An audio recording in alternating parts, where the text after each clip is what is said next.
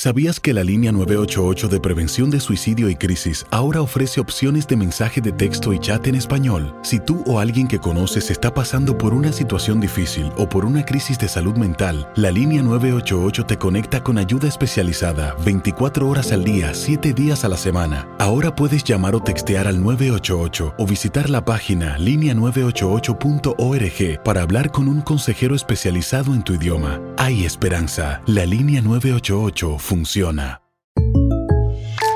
When something happens to your car, you might say,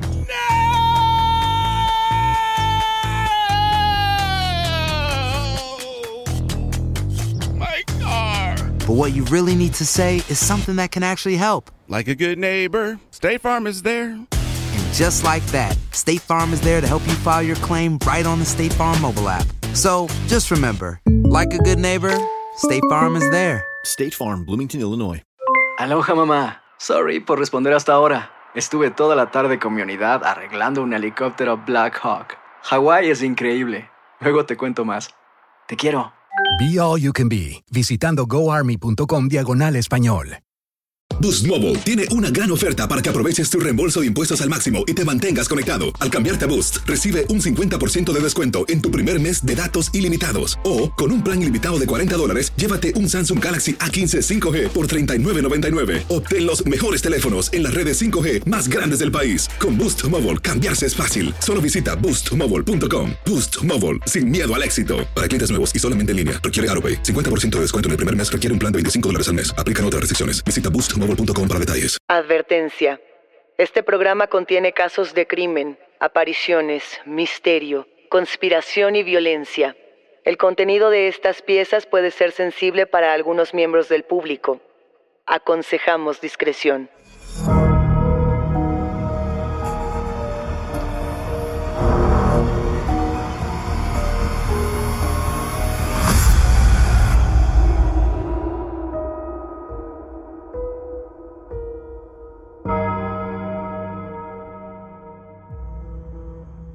Saludos enigmáticos, bienvenidas, bienvenidos de vuelta a nuestros testimoniales enigmáticos. Este episodio, como saben, trata absolutamente de ustedes, de sus historias y de aquello que quizá no se atrevían a contar en otro sitio. No se olviden de seguirnos en nuestras redes sociales y también de que pueden ponerse en contacto con nosotros para contarnos sus propias historias a través de Instagram, Facebook o enviando un correo a enigmas.univision.net. Recuerden también que pueden escucharnos a través de la app de Euforia o en donde sea que escuchen sus podcasts. Y no, no se olviden de suscribirse o seguir el show para no perderse de un solo suspiro. Cuando pensamos en hechicería, cuando nos referimos directamente a las brujas, tenemos una concepción caricaturesca de cómo se ven, de cómo hablan, inclusive de cuáles son sus hechizos y sus respectivos rituales. Por eso el día de hoy, enigmáticos, quizá deberíamos de referirnos a la hechicería como tal, porque si pensamos en esta caricatura, también nos damos cuenta de cómo nos ha hecho perder de vista muchos ataques de brujería, muchos ataques espirituales que potencialmente pueden tener consecuencias irreversibles. ¿Qué tanto sabemos realmente de la hechicería moderna? ¿Cómo son los actos de brujería que han experimentado los enigmáticos que nos escuchan? Enigmáticos estamos muy al tanto de que al hablar de temas de salud, la recomendación es siempre consultar a nuestro médico para tener la mejor información. Tenemos tres historias. Un frasco que guarda los gritos de las brujas. Una hija que es víctima de la brujería que en realidad es una venganza hacia su padre. Y sí, una mujer que vive las consecuencias de un amarre que le han hecho. Pero antes de contarles todas estas historias enigmáticos, también me gustaría comenzar con mi propia historia. Yo no me había atrevido a contar cosas que me han ocurrido y trataré de hacerlo más seguido en estos episodios testimoniales. Vaya que cuando hablamos de hechizos, de brujería y sobre todo de esta hechicería contemporánea, tenemos mucho de qué hablar. Cuando yo era niña, y debo haber tenido aproximadamente unos cinco años, vivía en una pequeña colonia en la Ciudad de México con mis padres y con mi hermana. A lo largo de una temporada cercana a diciembre, mis papás comenzaron a encontrar en el jardín pequeños envueltitos. Ellos lo recuerdan muy bien, tenían plumas, a veces tenían pedacitos de animales, monedas, estampillas, inclusive mensajes. Mis papás, que no son creyentes de la brujería, tiraban estos pequeños envueltos sin siquiera verlos y no le prestaban mayor atención. El tema comenzó a volverse más grave y, quiero que imaginen enigmáticos que todo esto ocurría en los años 90, a principios de los años 90. El tema comenzaba a ponerse grave cuando en algún punto los vasos de la casa, y esto sí lo recordamos mi hermana y yo, comenzaban a romperse uno por uno. Mis papás compraban eh, vasos porque se rompían y uno tras otro los veíamos como en fila hacían crack, crack, crack y simplemente se tronaban. En un primer momento mis papás le atribuían esto al clima. Decían que como estábamos cerca de Navidad y hacía mucho frío, seguramente en estos cambios, choques climáticos, los vasos se rompían. Pero a partir de ello, yo comencé a enfermar y comencé a enfermarme además de un padecimiento delicado en México que es el asma. Y es un padecimiento delicado porque la Ciudad de México en lo particular es una ciudad con mucha contaminación. Me llevaron a distintos doctores y el diagnóstico era el mismo, que yo tenía que dejar la Ciudad de México debido al clima, debido a la contaminación y debido a todo lo que estaba sucediendo. Sin embargo, en algún momento, mientras todo esto sucedía, les quiero contar enigmáticos fue detenida una mujer conocida en México como la narcosatánica. Estamos hablando de Sara Aldrete. Esta mujer formaba parte, o presuntamente formaba parte, de una red de crimen organizado en México que se caracterizaba por hacer rituales, particularmente con niños, especies animales e inclusive con personas adultas, para sumar a su poder. Por eso se les conocía como narcosatánicos. Es detenida ella y es un poco desmantelada esta red, aunque se dice que la red continuaba, pero en ese momento el anuncio en las noticias es que se había desmantelado esta red. Y es en ese momento cuando la vecina que vivía frente a casa de mis padres nos va a tocar la puerta para disculparse con la familia. Mis papás no tenían ni la menor idea de qué era lo que había sucedido ni por qué esta persona llegaba a disculparse. Pero esta mujer, no vamos a decir su nombre, llega a decirnos que ella quería formar parte de los narcosatánicos de esta banda de crimen organizado y que la prueba para que ella pudiera entrar era matar a una persona, y en este caso matarla a través de brujería y que fuera un niño o una niña. Lo que nos comenta la vecina es que la niña que ella había elegido era yo. A los pocos días, yo me atrevería a decir que menos de una semana, nos habíamos mudado ya de esa casa, nos fuimos velozmente y mis papás, que no creen en la brujería y que no creen en este tipo de rituales, decidieron ni cuestionarse siquiera si esto era real o no, sino pensar en el propio hecho de lo que esas energías atraen. Si tú le deseas el mal a alguien, ¿cómo se regresa? ¿Qué es lo que ocurre? ¿Cómo funciona este juego de fuerzas? Nos mudamos, los años pasaron y venturosamente yo no puedo decir que me curé porque el asma no es algo que se cure, pero sí estuve mucho mejor. Lo cierto es que también cuentan mis papás que en alguna época volvieron a esa pequeña colonia en la Ciudad de México para saludar a sus antiguos vecinos y que se encontraron a esta vecina, que decidieron saludarla porque no había mucho más que hacer en esta suerte de perdonar y de seguir adelante, y que esta vecina les contó que el karma la había alcanzado, que su hermano había fallecido de una enfermedad terminal bastante grave y que ella también se encontraba profundamente enferma.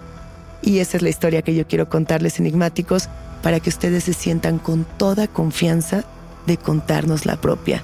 Vámonos con este primer testimonio. Es la historia de Adriano.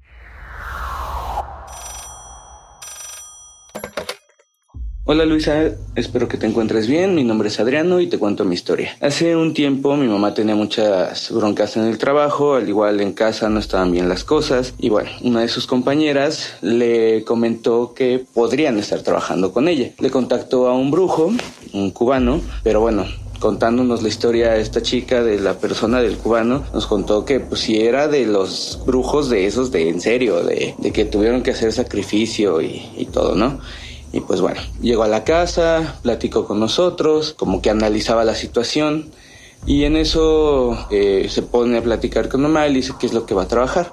A mí, conmigo, cuando platicó conmigo, me, me contó cosas muy privadas mías, cosas que, pues, neta, solo yo sabía, cosa que a mí me, me sorprendió mucho porque pues, era algo que, que, en serio, solo yo sabía. Y pues bueno, al siguiente fin de semana vino, estuvo con mamá a solas, trabajando pues en lo que estaban haciéndole a mi mamá. Pues fueron un, ratillo, fue como, como, una hora más o menos. Durante este tiempo pues yo no, pude, yo no podía ver nada, pero bueno, mamá dice que, que sentía como cosas raras, ¿no? Eh, terminando con ellos, con, con lo que estaban haciendo, perdón, a mi mamá le dio un frasco con quién sabe qué adentro, porque lo tapó con una bolsa. Y este frasco nos pidió que lo fuéramos a tirar a algún lugar donde estuviera boscoso. Como sabe que vivimos en la ciudad, pues no podíamos salir mucho a algún lugar de bosque, ¿no? Entonces nos dijo que lo tiráramos en el parque. En un parque que fuera temprano, que tratáramos de que no hubiera gente, porque este, pues no sabíamos qué podía pasar. En eso vamos a un parque, pues un poquito cerca de la casa. Llegamos como a las 7 de la mañana, no había nadie, era un domingo y nos, nos fue muy específico que teníamos que tirar el envase eh, hacia atrás y que se tenía que romper. Eh, cosa que hicimos la primera vez, pero no se rompió. Entonces, pues ya fuimos, lo tomamos, lo volvimos a agarrar. A propósito, puse una piedra para pues que le atinara. Avienta el frasco mi madre. Se escucha cómo se truena y en eso sonó un grito aterrador de esos de película, así como, no sé, como si estuvieran asesinando a alguien o lo fueran a asesinar. Horrible, un, un grito muy, muy feo, algo que no he vuelto a escuchar en mi vida, algo muy, muy terrorífico. Y acto seguido que salimos corriendo porque pues el miedo nos invadió, ¿no? Uh, fue muy extraña la relación con esta persona porque seguía sabiendo cosas de nosotros que solamente nosotros sabíamos. Y bueno, eh, la cuestión del grito también fue algo muy, pues muy, muy sorprendente. Realmente nunca nos esperábamos que fuera a pasar algo así. Bueno, Luisa, esa es mi historia. Espero que te agrade y muchas gracias. Adriano, mil gracias por contarnos esta historia que me parece apela al arte, al chamanismo, a la brujería e inclusive a la cultura más pop. Por el lado del chamanismo, hemos escuchado en distintas ocasiones, particularmente en las religiones latinoamericanas, la posibilidad de encerrar las energías a través de cristales, de aprisionarlas para sacarlas de nuestro cuerpo, para sacarlas de nuestro entorno y poder liberarlas de igual manera del plano material. Si nos fuéramos al momento más pop de la cultura, más de una persona quizá recordará en este momento el video de Harry Styles, de este cantante, en el que él grita en un vaso y cierra este vaso y lo guarda. A ver, eh, el tema no es si esta es una referencia muy pop, sino lo simbólico que implica el gritar o el guardar energía en un frasco para tratar de paliar nuestros dolores, de paliar aquello que nos enturbia. Hay un experimento que yo les recomiendo mucho enigmáticos que se acerquen a ver dentro de esta parte paranormal ligado al arte, como ya les comentaba, que se llama Re Sound Bottle. Es un proyecto de Jun Fujiwara que lo logra a partir de sus estudios y del desarrollo que hace en la Universidad de Arte Tama en Tokio. Bueno, a ver, la idea de este proyecto es capturar sonidos para mezclarlos, almacenarlos dentro de una botella y después reproducirlos. ¿Por qué se realiza este tipo de ejercicios y por qué el arte tiene esta curiosidad? Eh, lo que intenta Jun Fujiwara es reciclar los sonidos del universo que nos rodean, tanto a los animales como a los humanos. Y además, la premisa principal de este experimento es que la naturaleza es el principio de todas las creaciones y que por lo mismo, si tomamos estos sonidos y los guardamos en una botella, podemos reproducirlos y generar ecos ecos. Ahí yo creo que está la clave, en el eco de las otras realidades, en el eco de esas energías y cómo podemos capturarlo para liberarnos de él.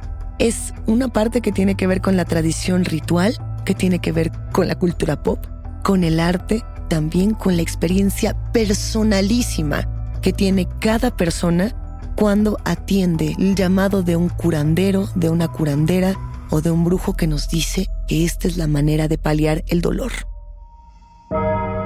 Toma aire. Estás escuchando Enigmas sin resolver. When you buy a new house, you might say, Shut the front door! Winning! No, seriously, shut the front door. We own this house now. but you actually need to say, Like a good neighbor, State Farm is there. That's right. The local State Farm agent is there to help you choose the coverage you need. Welcome to my crib. no one says that anymore, but I don't care. So just remember, like a good neighbor, State Farm is there. State Farm, Bloomington, Illinois. Aloha mamá. Sorry por responder hasta ahora. Estuve toda la tarde con mi unidad arreglando un helicóptero Black Hawk. Hawái es increíble. Luego te cuento más. Te quiero. Be All You Can Be, visitando goarmy.com diagonal español. Boost Mobile tiene una gran oferta para que aproveches tu reembolso de impuestos al máximo y te mantengas conectado. Al cambiarte a Boost, recibe un 50% de descuento en tu primer mes de datos ilimitados. O, con un plan ilimitado de 40 dólares, llévate un Samsung Galaxy A15 5G por $39.99. Obtén los mejores teléfonos en las redes 5G más grandes del país. Con Boost Mobile, cambiarse es fácil. Solo visita boostmobile.com. Boost Mobile, sin miedo al éxito. Para clientes nuevos y solamente en línea, requiere AroPay. 50% de descuento en el primer mes requiere un plan de 25 dólares al mes. Aplican otras restricciones. Visita boostmobile.com para detalles. Si no sabes que el Spicy McCrispy tiene Spicy Pepper Sauce en el pan de arriba y en el pan de abajo, ¿qué sabes tú de la vida? Para, pa, pa, pa. A continuación, enigmáticos, es momento de escuchar la historia de Paulina. Hola Luisa, me llamo Paulina y te voy a contar algo que me pasó cuando yo estaba muy chiquita. Yo seguramente tenía como 5 o 6 años y me acuerdo que hubo un tiempo en el que yo estuve enfermándome muy seguido y cada vez era peor. Y pues era muy molesto porque si no tenía gripa me enfermaba del estómago o me dolían los huesos y si no era eso me dolía la cabeza. Pero todo el tiempo estaba mal. Pasaron varios meses y mi salud no mejoraba y mis papás estaban muy preocupados porque al contrario de mejorar, pues yo solo me enfermaba y me enfermaba y me enfermaba cada vez más seguido. Mis papás pues como te comento, estaban muy preocupados y me llevaron a distintos doctores, a todo tipo de terapias. Me cambiaron de pediatra un montón de veces. Después me llevaron con un homeópata, eh, tomé acupuntura, flores de Bach, intentaron de todo. Total que pues, mis papás en su punto de desesperación decidieron llevarme con una terapeuta que daba algún tipo de terapia que tenía que ver con la espiritualidad. No me acuerdo muy bien porque estaba muy chiquita, pero algo que sí me acuerdo porque estuvo muy feo para mí es que ella les recomendó que me llevaran a hacer una limpia y pues mis papás muy obedientes me llevaron. Eh, de esto sí me acuerdo muy bien porque fue una experiencia muy frustrante y muy traumática para mí. Para empezar yo llevaba en ese tiempo muchos días sintiéndome muy mal. Estaba enferma. Eh, no recuerdo bien de qué en ese momento, pero pues como estaba enfermándome constantemente de muchas cosas, ya llevaba días sintiéndome mal. Recuerdo que fue un trayecto en carretera y hacía muchísimo calor, yo llevaba fiebre y como estaba chiquita, pues iba muy inquieta, me quería bajar del carro, iba dolorida del cuerpo, la pasé horrible. El punto es que llegamos a una casita que estaba como en una de estas praderas o en la carretera, o sea, era como un pastizal y estaba la casita. Entonces bajamos y vi una señora no tan grande, la verdad, yo creo que ha de haber tenido unos 50 años más o menos, pero pues aquí empezó lo peor. Es lo que yo recuerdo como lo más feo. Me acuerdo que me envolví en unas sábanas muy gruesas y me dejó un ratote tirada en el rayo del sol. Yo no entendía qué me estaban haciendo y por qué me lo estaban haciendo. Y entonces fue súper frustrante para mí porque pues estaba muy chiquita, no entendía lo que estaba pasando y aparte me sentía muy mal. No recuerdo bien qué más pasó después o sea, durante ese momento. Lo que sí me acuerdo que después de estar tanto tiempo en el sol, me hicieron una especie de masaje en la espalda que fue muy doloroso, como que me jalaban los pellejitos de la columna vertebral. Fue horroroso. Y pues bueno, después de esto, para terminar con el ritual, me hicieron eh, beber como un menjurje de hierbas que sabía horrible. Era como leche mezclado con hierbas. Y pues bueno, al poco tiempo de haberme eh, tomado eso, empecé a vomitar. Pero lo que salió de mi boca no era un vómito normal. Era como una especie de lodo que nunca he vuelto a ver. Y pues fue muy muy feo y muy doloroso. Aparte estuve vomitando por muchísimo, muchísimo tiempo. No recuerdo qué más pasó, pero recuerdo que esto duró varias horas, porque para cuando nos fuimos pues ya no había tanta luz del sol. Estaba de noche y como que ya, ya era muy tarde. Mm, yo no sabía qué era lo que estaba pasando, solo sabía que pues una mujer me estaba haciendo cosas raras. Ella se dirigió a mi papá y le dijo que ella ya sabía lo que él había hecho y que tenía que pensar más en su familia y que nos había puesto en peligro a mí y a mi mamá. Yo siempre he sido muy cercana a mi mamá, entonces de lo que me acuerdo es que mi mamá pues se le llenaron los ojos de lágrimas. Y el trayecto de regreso fue silencio absoluto. No se volvió a hablar de esto en casa nunca, hasta que hace algunos años yo recordé que había pasado esto y pues me entró la duda y quise preguntarle a mi mamá si de verdad era algo que había pasado o había sido mi imaginación de niña chiquita. Y pues bueno, me acerqué a mi mamá y le pregunté esto tal cual. Y lo que me dijo me sacó mucho de onda porque pues su semblante cambió al momento y se puso muy seria. Y me comentó que cuando mi papá era joven había tomado malas decisiones en el trabajo y que se había enemistado con un grupo de gente que era muy poderosa y que era capaz de hacer daño mm, pues de formas muy peligrosas y me dijo que lo que ellos creían o la teoría que ellos tenían hasta la fecha era que en el pasado de mi papá había alguien que había intentado vengarse, pero que lo dirigió hacia mí.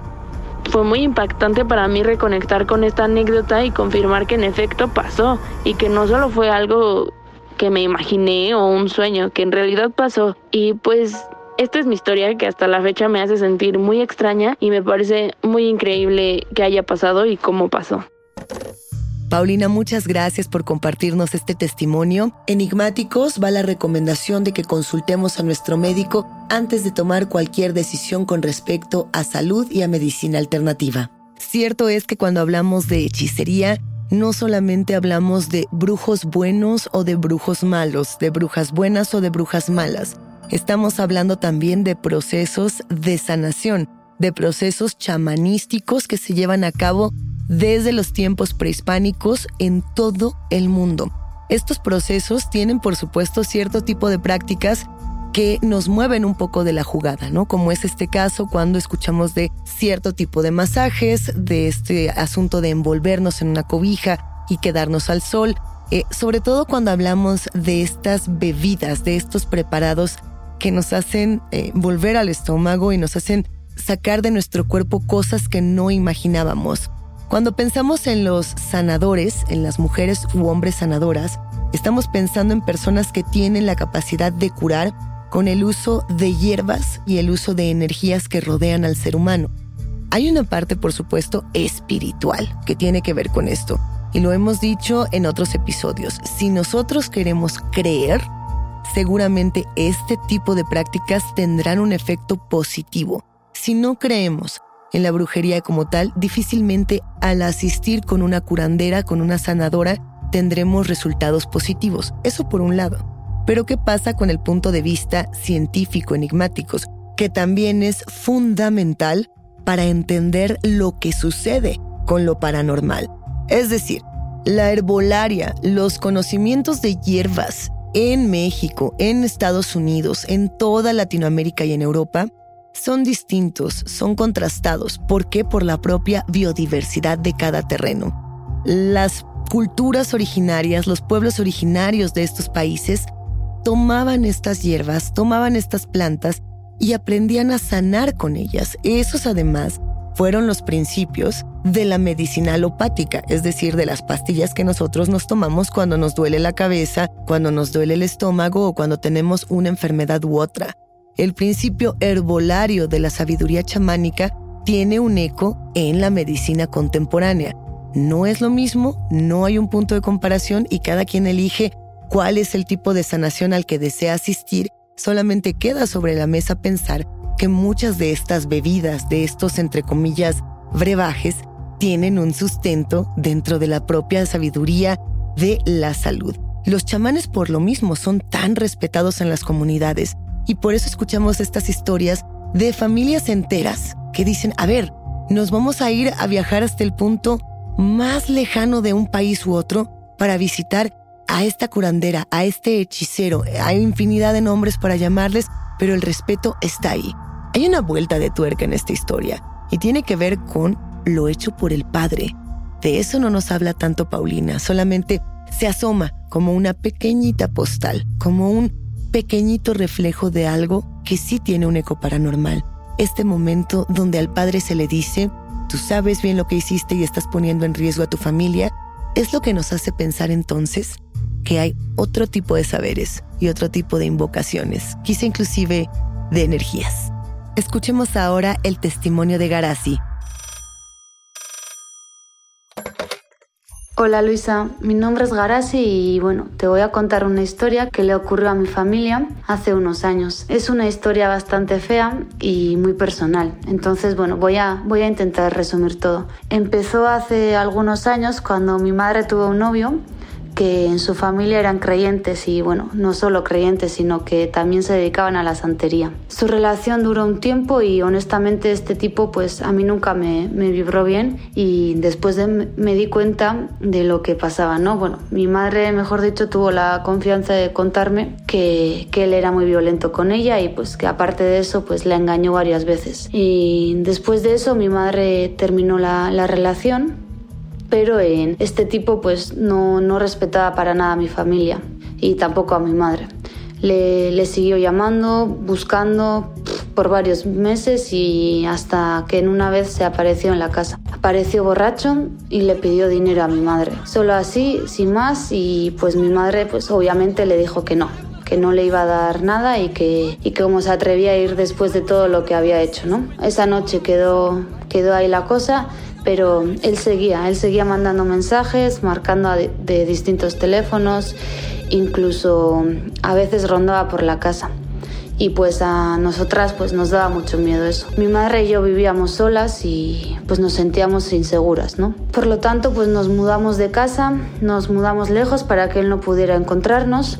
Intentamos salir adelante, abrimos una cafetería entre las dos con, con nuestros ahorros, con lo que teníamos y pues nos empezó a ir muy muy mal económicamente, la verdad. La cafetería no despegaba, a mí en la carrera me empezó a ir fatal, todos mis amigos se alejaron de mí, mi madre tiene EPOC y empezó a empeorar y yo no, no entendía por qué nos estaba yendo tan mal, ¿no? Pero bueno, por sugerencia de una amiga de mi madre, eh, un día vino a la casa y nos dijo eh, que hiciéramos una limpia.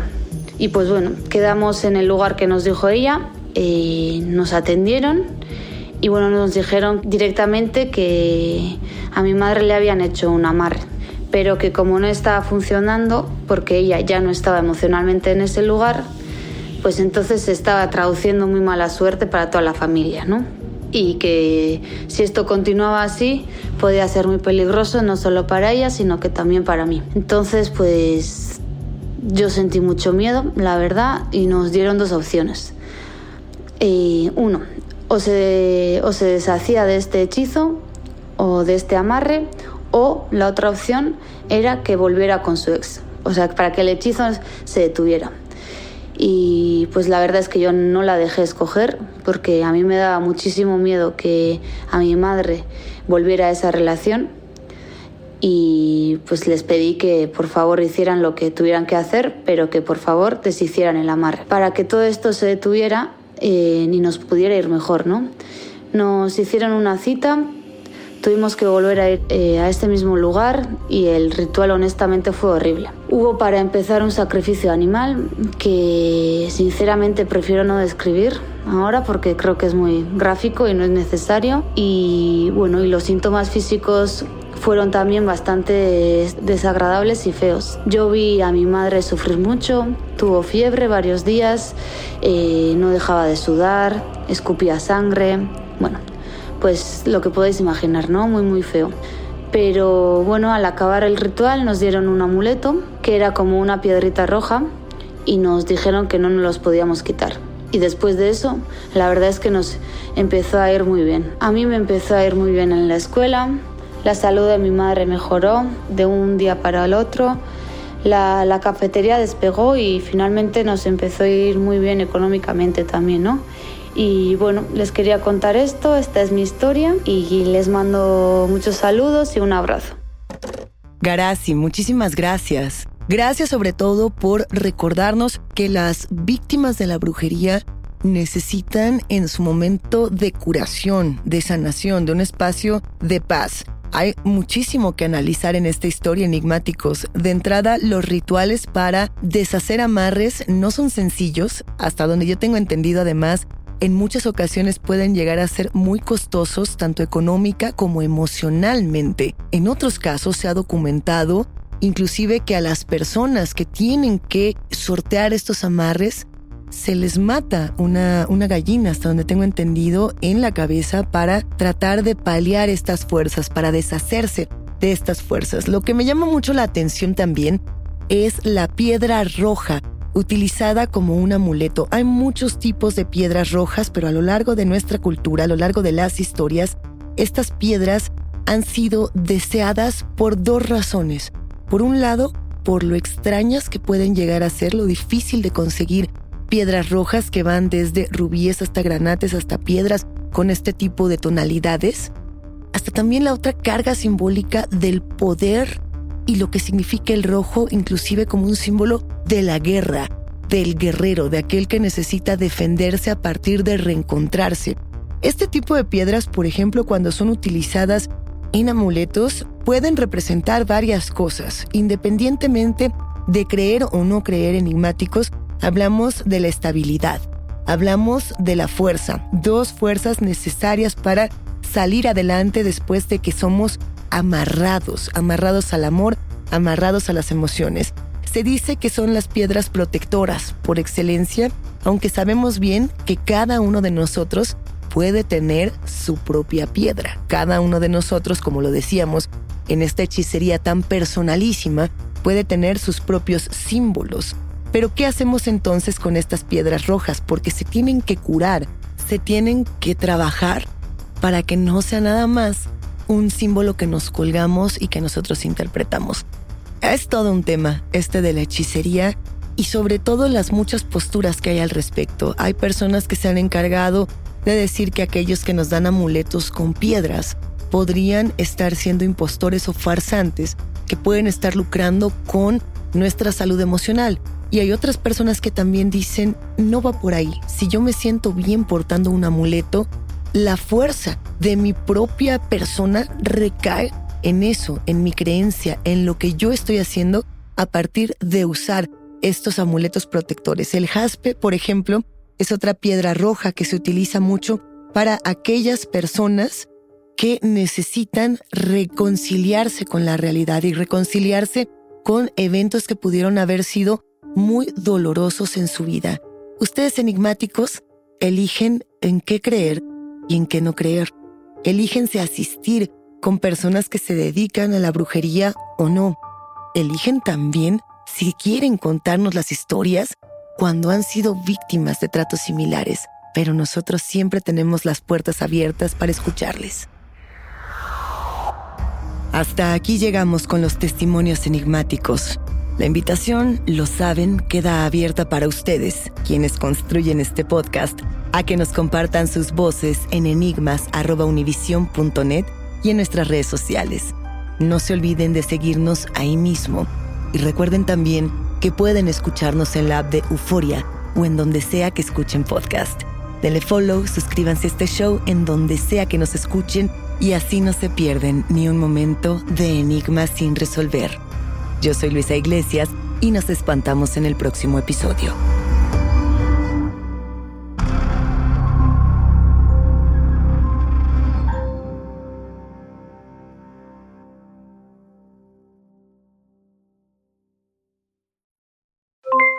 Aloha mamá, ¿dónde andas? Seguro de compras. Tengo mucho que contarte. Hawái es increíble. He estado de un lado a otro con mi unidad. Todos son súper talentosos. Ya reparamos otro helicóptero Blackhawk y oficialmente formamos nuestro equipo de fútbol. Para la próxima te cuento cómo voy con el surf y me cuentas qué te pareció el podcast que te compartí, ¿ok? Te quiero mucho. Be All You Can Be, visitando goarmy.com diagonal español. Boost Mobile tiene una gran oferta para que aproveches tu reembolso de impuestos al máximo y te mantengas conectado. Al cambiarte a Boost, recibe un 50% de descuento en tu primer mes de datos ilimitados. O, con un plan ilimitado de 40 dólares, llévate un Samsung Galaxy A15 5G por $39.99. Obtén los mejores teléfonos en las redes 5G más grandes del país. Con Boost Mobile, cambiarse es fácil. Solo visita boostmobile.com. Boost Mobile, sin miedo al éxito. Para clientes nuevos y solamente en línea, requiere AroPay. 50% de descuento en el primer mes requiere un plan de 25 dólares al mes. Aplican otras restricciones. Visita para detalles. Si no sabes que el Spicy McCrispy tiene Spicy Pepper Sauce en el pan de arriba y en el pan de abajo, ¿qué sabes tú de la vida? Para, pa, pa, pa. Ahorra más en JCPenney, más tu oportunidad de conocer a Shaquille O'Neal. Este sábado 4 de mayo todos ganan durante la entrega de cupones de 10, 50 o hasta 100 dólares, solo en la tienda mientras duren. De 11 a.m. a 1 p.m., los miembros de JCPenney Rewards tendrán una oportunidad exclusiva de encestar para conocer a Shaq. Habla con un asociado en la tienda o visita jcp.com y conoce más sobre la jugada. JCPenney, vale la pena. Cupón válido el 4 de mayo en selección de estilos. Entrega de cupones solo en la tienda para mayores de 18 años.